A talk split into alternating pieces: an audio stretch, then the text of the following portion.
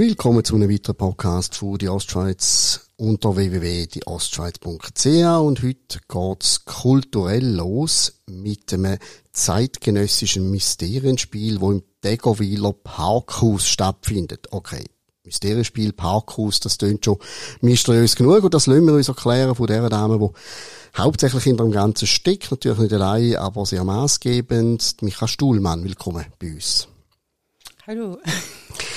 Ja, ähm, ich hast schon gesagt, da stellt sich schon ein Haufen Fragen, die wir jetzt aufklären werden. Das Mysterienspiel heißt Chronik eines Aussterbens. Wir blenden bei dem Podcast weitere Informationen äh, zu der Produktion ein, mit Ticket, Link etc., dass man sich da ein bisschen äh, kundig machen was das genau ist. Aber vielleicht hilft mich Stuhlmann gerade mal als Laie gerade oder auch Ihnen, die zulassen, ein bisschen äh, auf dem Weg dort hin. Was zur Hölle ist ein Mysterienspiel? Also, ich glaube, ich fange erstmal an mit dem Titel. Mhm. Chronik eines Aussterbens. Klingt ja schon sehr äh, lebensbejahend. genau. Ähm, für mich ist es tatsächlich, also, aber auf das möchte ich eigentlich nachher eingehen, was eigentlich über dem Ganzen für eine mögliche Aussage drüber hängt. Also, mh, Chronik eines Aussterbens ich spiele sehr, sehr gerne mit der Sprache. Und mm, in den Titeln, da ja, finden sich immer so allerlei Wortspiele.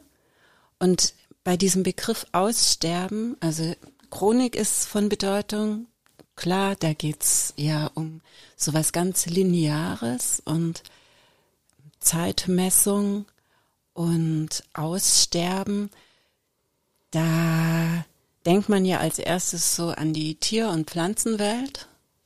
Und das ist auch ein Aspekt, der mir da von Bedeutung ist. Und gleichzeitig möchte ich einfach diese Verlinkung machen zu uns als Mensch. Wir gehören ja auch in die Pflanzen- und Tierwelt rein und vergessen vielleicht eben diesen Aspekt des Aussterbens da manchmal. Andererseits denke ich einfach, wenn ich jetzt äh, Chronik eines Sterbens ähm, gesagt hätte, dann wäre das gleich mal so, wow. also so ein bisschen abschreckend und mit Aussterben, da denkt man erstmal gar nicht an diesen eigenen Tod, an diese eigene Sterblichkeit.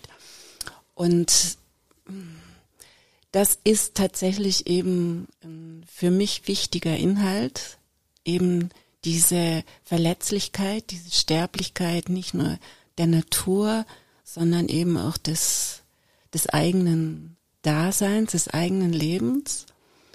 Und da ist eben auch diese Chronik von Bedeutung, also dieses, mm, diese Linearität, die mm, da angedeutet wird. Ich trete in die Welt ein mit meinem ersten Atemzug und ich verlasse diese Welt wieder. Und das ist ja eigentlich, das ist eigentlich eine große Linie, die vielleicht irgendwo wieder aufgegriffen wird.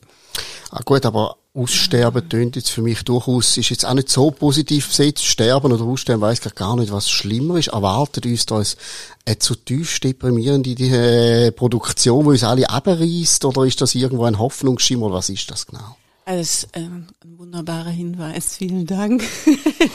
also mir geht's natürlich, also es ist so, dass eigentlich mh, mm, alle meine Stücke mh, mm, mit dem Thema der Vergänglichkeit zu tun haben. Und jetzt in, in der Chronik eines Aussterbens, der ist ganz zentral, dass eben diese Überzeugung wenn ich mich mit meiner Sterblichkeit auseinandersetze, wenn einfach klar ist, okay, ich habe einfach nur ein gewisses Maß, ein gewisses Zeitmaß auf dieser Welt äh, zur Verfügung, dass ich dann einfach intensiver lebe. Und da bin ich eben ja nicht ganz alleine mit dieser Überzeugung. Im ähm, Buddhismus ist es ja eine sehr zentrale, ein sehr zentraler Aspekt. So dieses hallo, guck mal, wo du jetzt gerade in diesem Moment stehst, wie du dein, dein Leben gestaltest. Bist du tatsächlich da oder bist du eigentlich dauernd in Gedanken oder auch in deinem Streben an einem ganz anderen Punkt? Also auch irgendwo so ein bisschen Bewusstseinsschärfe höre ich da raus. Vielleicht, wenn wir jetzt gerade hören, Sie sagen, äh, schon in früheren Stücken etc., vielleicht kurz über Sie selber, wo, wo kommen Sie her beruflich? Also haben Sie schon immer ein Stück entworfen, Inszenieren oder kommen Sie aus dem Schauspiel? Wo ist da, wo hat das angefangen? Also meine Herkunft ist der Tanz, ganz klar. Und für mich war sehr früh auch klar, dass ich nicht in eine Tanzkompanie gehen möchte, dass ich meine eigenen Stücke machen möchte. Aber eben auch nicht als Choreografin, sondern so ich, ich, ja, ich muss einfach irgendwie alles in, unter meine Fittiche nehmen und in die Gestaltung nehmen. Also das heißt, die Texte, die Objekte, die, mh, mm, alles, was passiert, Alles, das Gesamtkunstwerk genau, in dem genau. Sinn. Ist ja noch ein bisschen verfänglich, mhm. wenn Sie jetzt von Stück reden, denken unsere Hörerinnen und Hörer wahrscheinlich, ah, ein Theater, eine Bühne, Stühle, wo Leute drauf sitzen, das ist es ja nicht, sondern es ist eine Performance genau. aus ganz verschiedenen Elementen. Was kann man da genau. beschreiben, ohne zu viel zu verraten? Es ist was echt Wichtiges, was Sie da sagen. Es ist tatsächlich kein Stück, sondern es sind, es ist eine große Performance und ich würde mal dazu sagen, es ist so eine Einladung, ein Erfahrungsraum. Die Menschen werden alle mit Stühlen ausgerüstet. Das ist vielleicht auch noch wichtig, weil da kürzlich tatsächlich auch jemand gemeint hat, oh, zwei Stunden stehen, ähm, das geht gar nicht. Das wird auch für mich nicht gehen, weil die Aufmerksamkeit ist dann einfach weg. Da ist dann ein, eine Bewegung im Publikumskörper, aber äh, ja. Also das heißt, jeder Gast bekommt ähm, auf jeden Fall eine Sitzgelegenheit und darf die dann auch während des Verlaufs mit sich nehmen. Mit sich nehmen, muss man sehr wörtlich nehmen. Man wandert ja mhm. dann gewissermaßen. Genau. genau. Ähm, ich habe gelesen, so, mhm. ursprünglich hat man es in einem Naturschutzgebiet von außen machen. Das hat dann irgendwie Probleme mit der Bewilligung. Jetzt sind wir in einem Parkhaus. Genau. Wieso zur Hölle in einem Parkhaus? Also, irgendwie ich, ich war ja sehr viel alleine unterwegs in diesem Naturschutzgebiet, also da auch am Performen und ähm, habe dann so gemerkt, ähm, als dann die, als wir das dann gar nicht umsetzen konnten dort, eben mangels ähm, Genehmigungen und irgendwie war für mich dann plötzlich auch klar, hey, das ist wie das ist wie zu viel, also zu viel, es ist so deckungsgleich. Passiert viel fast, ja, ja, also die Natur ist so wunderbar, die braucht nicht noch von uns Menschen irgendwie eine Erweiterung, sondern äh, das, was, was da transportiert wird an Inhalten, das, ähm, das muss an einen Ort, wo, ja, wo einfach die Menschen sind, also wo ganz normales Leben stattfindet. Und witzigerweise war dieses Parkhaus ähm, schon in, in einem ganz anderen Zusammenhang eigentlich angedacht, so als Transfer sozusagen. Also äh, die Leute hätten da zwischenparken sollen und wir hätten einen Transfer organisiert und irgendwann stand ich dann in diesem Parkhaus und es war klar, nein, das ist der Ort. Da muss das stattfinden. Das hat so was Sakrales, wenn ich mich drauf einlassen kann. Also weil das Parkhaus steht ja nicht irgendwo mitten in der, in der Stadt, sondern es ist irgendwie ganz schräg. Es ist am Rand von einem Dorf und äh, man kann eigentlich gar nicht so richtig nachvollziehen, warum das da Ich habe mich übrigens wirklich auch gefragt, wieso, wieso genau braucht Degerwil überhaupt das Parkhaus? Genau. Es wird wahrscheinlich auch nicht überlaufen sein. Also, wenn ich so mich richtig reinfühle, ist es so wie, also es gibt ja fast keinen unsexy Ort, also Parkhaus grundsätzlich, kommt jetzt gerade auch von einem eigentlich, vor, wo ich ausgestiegen bin, die Nüchternheit, so das, das Nackte, das Kahle, das ist das, was sie gesucht haben. Genau. Und da kommt halt noch dazu, dass das, das Parkhaus, das schreit eigentlich von, ähm, von Metaphern. Also es gibt die Parkschranke, du musst aufs Knöpfchen drücken, dann wirst du eingelassen in, in dieses, ja, in diesen Raum und das ist so der Einlass ins Leben vielleicht, wenn man das lesen möchte. Dann gehst du da die, das ist so eine spiralförmige, hm, ja, wie sagt man, Rampe, die nach oben führt. Ähm, dann diese, diese Sicht, diese Weitsicht, die dann mit, wenn, wenn du nach unten gehst, wird's immer enger.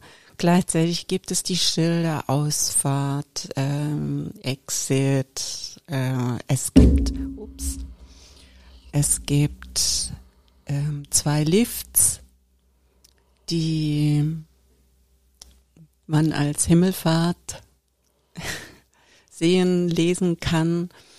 Also und dann ist halt einfach, und das ist schon sehr eindrücklich, die Akustik dort. Also eben, es ist wie eine Kathedrale. Gut, Stichwort Akustik, wenn ich so ein bisschen mich reinfühle in das, was ich gelesen habe, dann geht's da um Geräusche sehr oft. Äh, ich nehme an, Tanz ist auch ein Element, wenn sie von dort her kommen. Äh, es sind verschiedene äh, Elemente oder Einflüsse, die man wahrscheinlich verschiedene Sinne ansprechen. Da, das, da passiert eigentlich während der ganzen Zeit irgendetwas. Genau. Also bezüglich Geräusch, ähm, da gibt's einerseits natürlich ganz klar die Geräuschhaftigkeit, die von den Materialien ähm, erzeugt wird, also von dem, dass wir das Material bewegen. Und dann ist, gibt's natürlich auch richtig ganz echte Musik. Also Beat Keller und Sandra Weiß machen die Musik. Sandra Weiß ist Fagottistin und Saxophonspielerin. Der Beat Keller ähm, spielt mit seiner Feedbacker eine sehr, sehr spezielle Gitarre. Die muss man angucken und hören. Kann man nicht beschreiben. Nein. Dann haben auch Licht, das eingesetzt wird für bestimmte genau, Effekte, habe ich gelesen. Genau. Der Till Schneider macht die, die Lichtinstallation und auch die Videoarbeit. Und das ist äh, wahrscheinlich auch bewusst beschränkt auf 50 Besucherinnen und Besucher. Genau. 25 Leute, die performen. Das äh, grandioses Missverhältnis rein wirtschaftlich betrachtet zwischen den Besuchern und das, das ist eine große Geschichte. Das muss man zuerst mal stemmen mit 25 Leuten. Wie, wie macht man das? Mm, also ich würde da gerne erstmal noch drauf eingehen, auch so auf diese Anzahl oder kleine Anzahl des Publikums, also ein sehr erlesenes Publikum. Und die Anzahl der Performer, da ist so die Idee, mm, jeder Performer hat zwei Hände und hat sozusagen ein, ein gegen, also jeweils ein Gast. Zwei Besucher, Besucher genau. ja. mhm. Also das geht einfach drum, wirklich nicht wie jetzt in einem, ich sage nur in Anführungszeichen, Erfolgstheater, wo halt einfach viel Abstand ist äh, von, von den Darstellern, Musikern zum, zum Publikum, äh, machen wir eben das krasse Gegenteil. Das heißt, wir, wir laden das Publikum wirklich ein, ja, diesen diese Erfahrungszeit, diesen Erfahrungsraum tatsächlich mh, mm, in der Präsenz mitzubekommen. Also ein bisschen das Gegenteil von dem, was wir im Moment in den sozialen Medien haben, die nackte, der nackte Konsum von etwas, was mir vorgemacht sondern man wird fast Teil vom Ganzen, aber nicht im Sinn von, ich mache mit. Man ist schon Beobachter in dem Sinn. Mm, das auf jeden Fall. Mm, manchmal wird vielleicht auch das Publikum beobachtet. Also, aber es ist kein Mitmachtheater im Sinn von ich, ihr dürft mitklatschen. Okay. Aber trotzdem nochmal kurz jetzt, ich weiß, es ist vielleicht für, äh, für jemanden aus der Kunst kommt eine unsägliche Frage, aber das muss man auch noch finanzieren mit 25 Performenden.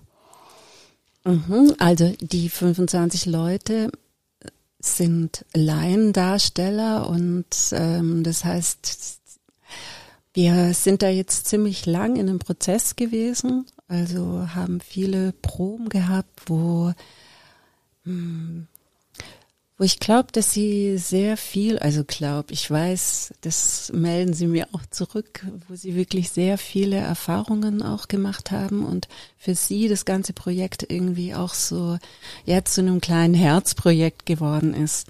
Das heißt, die mh, mm, Performer, die bekommen kein Geld für, für ihren, für ihre Arbeit, so sondern sie, sie sind entlöhnt auf einer anderen Ebene, genau.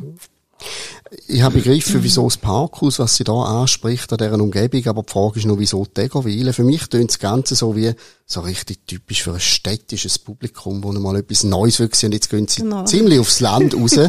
ist das auch bewusst oder zufällig oder äh, ist es ein Risiko auch? Das hat vielleicht auch ganz pragmatische Gründe. Also eben, der Anfang von dem Ganzen ist ja mit dem Lockdown, ähm, kam vom Kulturamt Thurgau die Ausschreibung Kosmos Kultur Thurgau. Und ähm, im Lockdown, da hatte ich Zeit. Generale, aber ja. Und da ist dann dieses, ja, diese Idee entstanden. Und also das heißt einfach, ähm, es gab da jetzt ähm, auch diesen Torgau-Bezug oder es gibt erstmal auch diesen Torgau-Bezug. Dann lebe ich selber in Kreuzlingen, also das heißt, ich kann mit dem Fahrrad da hin und her fahren, was ich sehr angenehm finde jetzt bei, bei so einem Projekt um, ich kenne das Parkhaus halt jetzt wirklich.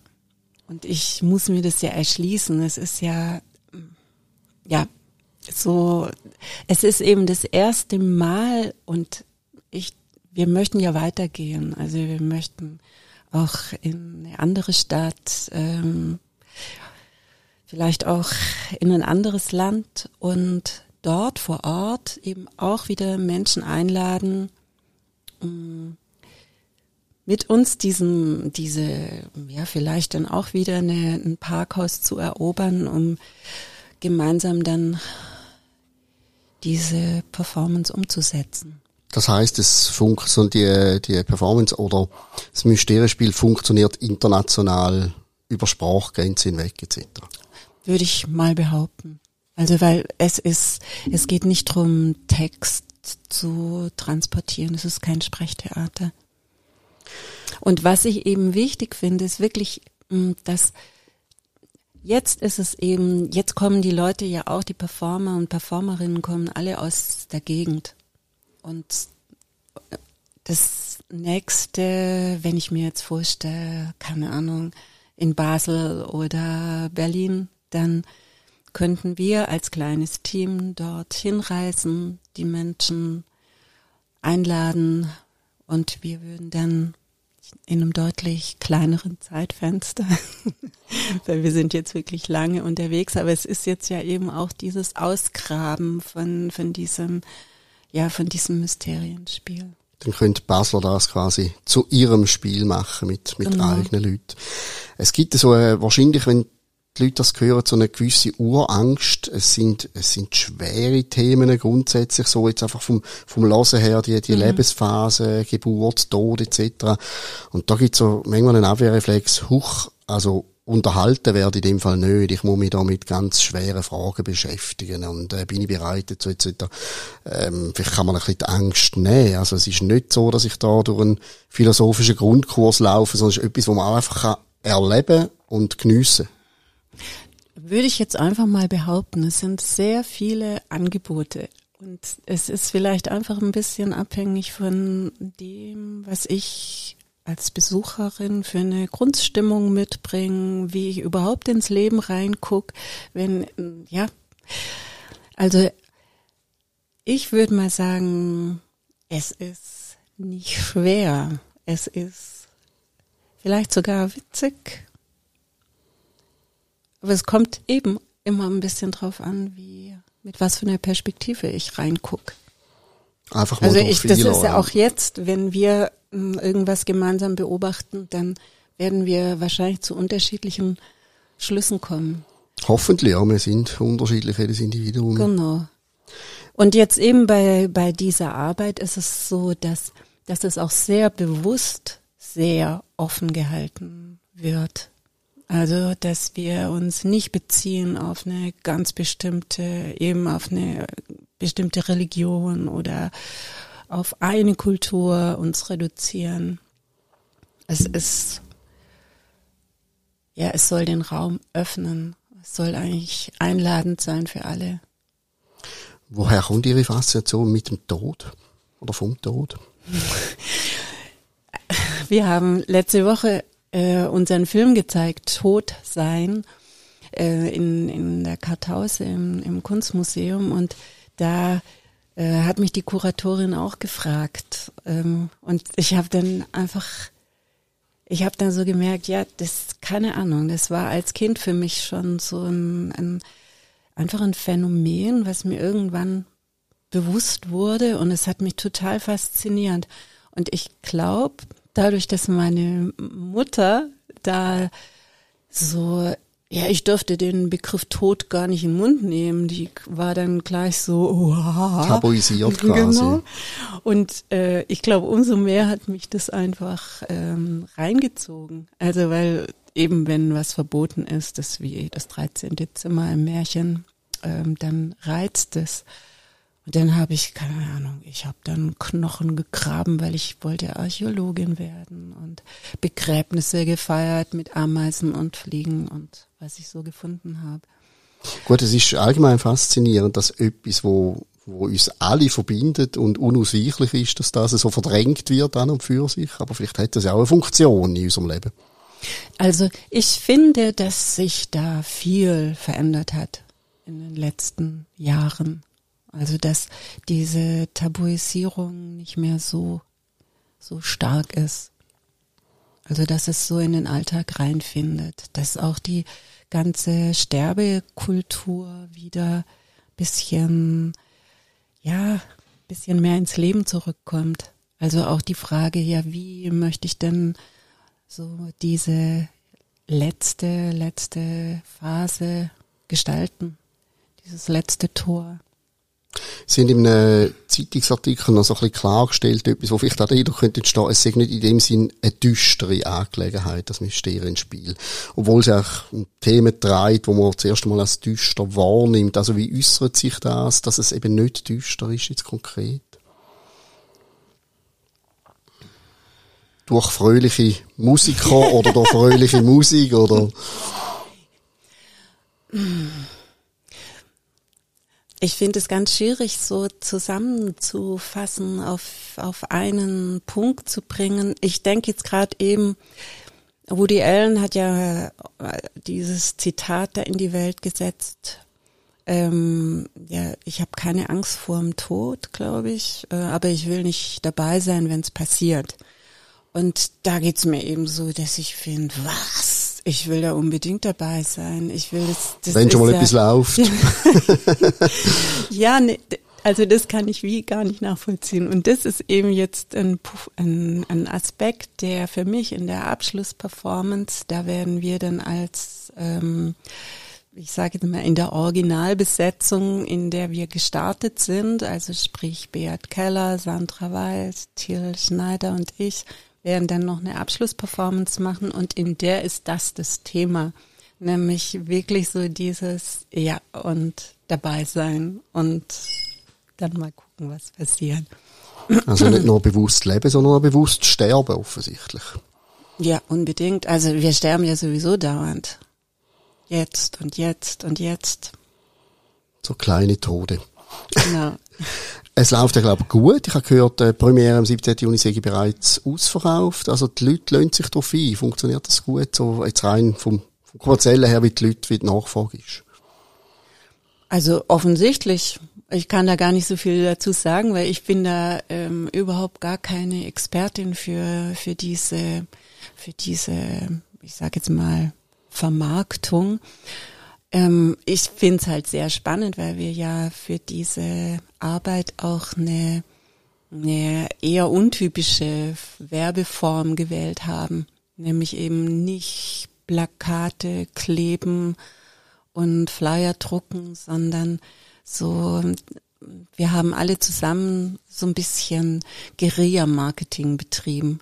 Also mit Stempeln und ähm, den QR-Codes, die wir überall irgendwo platziert haben, wo nicht so ganz klar war, was denn das eigentlich ist.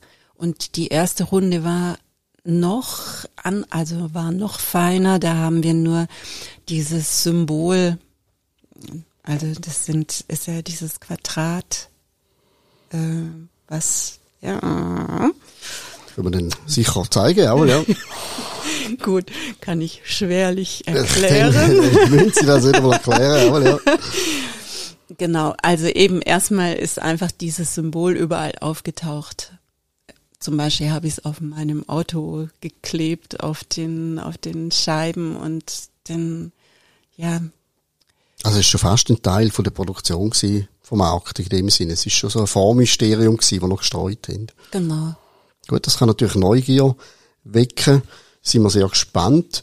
Gibt's, äh, wir haben am Anfang schon ein bisschen davon geredet, vielleicht noch ein bisschen mehr so in der Schlussrunde. Als Künstlerin, die das Ganze ins Leben ruft, gibt es irgendeine Erwartungshaltung, mit was für einem Gefühl oder mit was für Eindrücken die Leute sollen rauslaufen? Oder ist eben das wieder so individuell, dass man sagt, nein, das geht mich eigentlich nicht mehr an?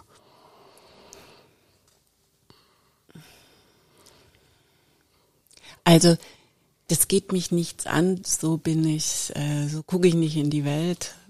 Ich fühle mich da selbstverständlich in der Form verantwortlich für das, was ich da, was ich da in Bewegung bringe. Das ist mir tatsächlich wichtig. Und andererseits ist es so, dass ich da aber auch ähm, ja loslassen muss. Also ich kann wie ich kann nur Angebote machen, aber was dann letztlich weiter passiert, das ist tatsächlich außerhalb von meinem äh, Blickfeld. Wir werden im Anschluss, also im direkten Anschluss, das gehört eigentlich zu der ganzen Performance dazu, auch noch einen, einen, ich muss jetzt mal schwer nachdenken, wie ich das bezeichnen soll, einfach noch einen Raum ähm, zur Verfügung stellen, wo einfach dieses Sein auch noch passieren darf, wo die Menschen sich vielleicht noch austauschen können und im besten Fall unter einer sternenklaren Nacht. Da drücken wir nicht Daumen, das Wetter können wir nicht beeinflussen, aber ich höre raus, in irgendeiner Weise soll es natürlich nachhallen. Also es sollte nicht abperlen und weg sein in dem Moment, wo man wieder ins Auto steigt. Genau. Also ich, das würde ich doch tatsächlich schade finden, wenn die Leute dann schon gleich über ihren Einkaufszettel am nächsten Tag nachdenken. ja, das kann natürlich passieren, aber vielleicht kommt es ja auch plötzlich mit zwei Tagen Verspätung wieder retour, was man, was man mhm, erlebt hat. Mhm. Genau. Ist das jetzt schon in Stein gemeißelt, das nächste, was Sie angehen, auch wieder der Tod wird sein, oder gibt es denn irgendwann einmal, äh, ist das Thema abgeschlossen? Also eben, weil das ja für mich einfach das Lebensthema ist, kann ich mir nicht vorstellen, dass das, ähm, außer eben, ich bin dann selber an der Reihe, diesen Denn, Schritt ja. zu machen, dann ist es soweit. Aber ich kann mir nicht vorstellen, mich nicht mehr mit diesem Thema zu beschäftigen. Gut, dann sind wir sehr gespannt. Wie gesagt, ich werde da alle Links setzen, die nötig sind, um mehr darüber erfahren und auch die Tickets kaufen. Von Ihnen noch irgendetwas schlussendlich zur ganzen Arbeit, zum Vorfiebern auf Premiere? Gibt es noch etwas, was Sie möchten loswerden?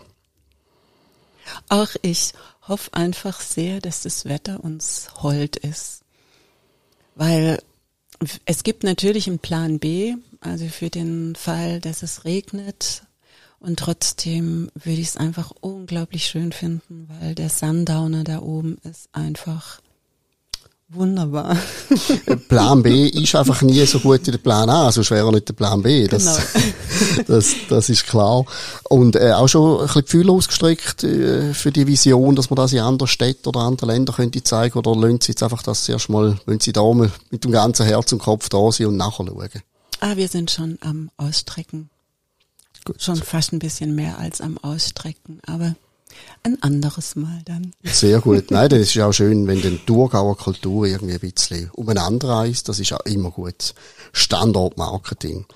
Herzlichen Dank, Michael Stuhlmann, für das Gespräch. Toi, toi, toi für die Performance und wir sind gespannt und wer das möchte sehen, nachdem wir jetzt darüber geredet haben, wer möchte sehen, wie ein Parkhaus zum Leben erwacht oder vielleicht eher zum Tod, ist ein bisschen schwierig in dem Zusammenhang, der kann eben bei uns äh, gerade schauen, wo er Tickets dafür überkommt. In dem Sinne besten Dank fürs Zuhören und bis zum nächsten Mal.